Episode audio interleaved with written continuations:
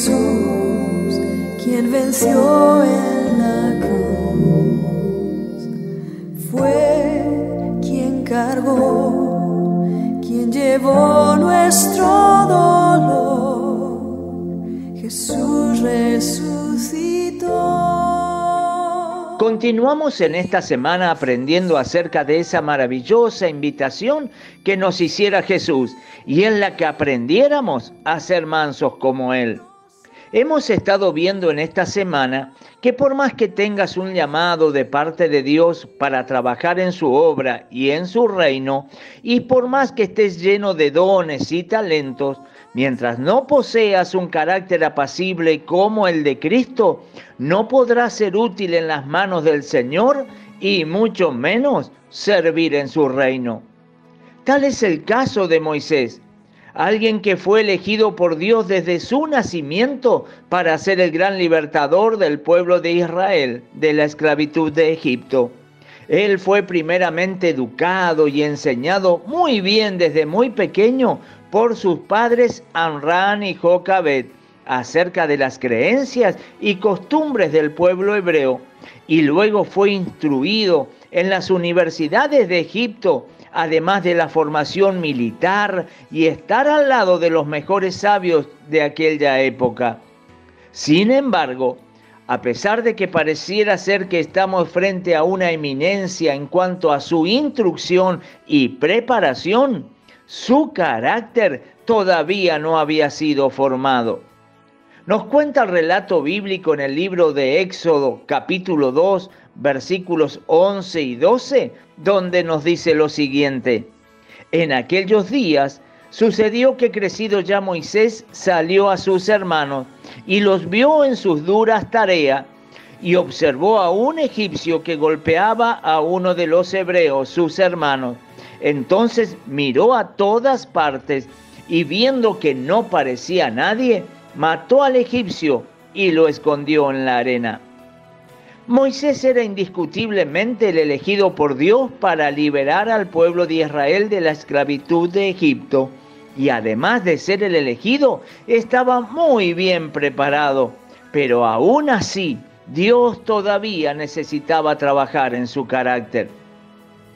Fue después de ese episodio que él huye al desierto, pero por encima de todo estaban los planes divinos y soberanos de Dios, que fuera a ese lugar y apacentara ovejas por 40 años. Allí en ese tiempo Dios lo amansó, trató con su carácter, para que recién al final de esos 40 años finalmente nos encontráramos con un hombre totalmente domado, manso y útil en las manos de Dios para la difícil tarea de conducir a un pueblo obstinado y rebelde a través del desierto. Dice en el libro de Números, capítulo 12 y verso 3, y aquel varón Moisés era muy manso, más que todos los hombres que había sobre la tierra. Creo que después de Jesús, Moisés ha sido el hombre más manso que ha existido en esta tierra. Fue capaz de convivir durante 40 años con casi 3 millones de personas rebeldes, contenciosas, murmuradores, idólatras, incrédulos y violentos, entre muchas otras cosas. Pero no solo los guió por el desierto, sino que además de soportarlos y ser paciente, mostró el amor que sentía por ellos al no dejar que Dios eliminara a este pueblo y le diera en su lugar un pueblo noble. Nota esto, por favor. Moisés no nació manso, sino que Dios por medio de las circunstancias, allí en la soledad del desierto junto a las ovejas, lo fue amansando, trabajando en su carácter, moldeando su temperamento hasta hacer de él una herramienta útil en sus manos.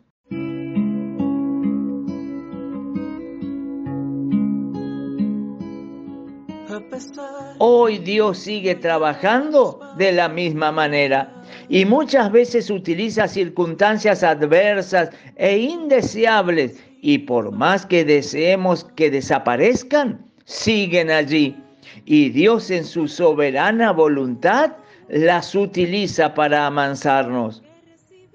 Estas circunstancias adversas se asemejan mucho a un jinete arriba de un caballo salvaje, tratando de amansarlo.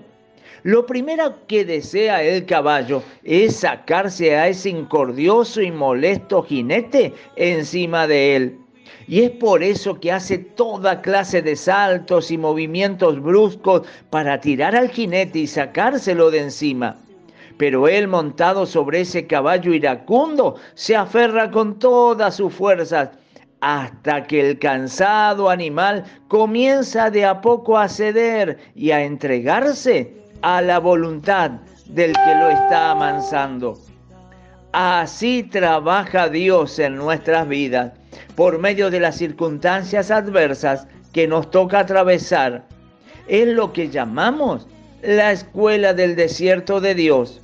Allí somos amansados y transformados hasta convertirnos en mansos hijos y siervos de Dios útiles en sus manos. Nuestro tiempo por hoy ha concluido. Mañana, Dios mediante, continuamos. Que Dios te bendiga. Que mientras más alto podamos subir, también logremos.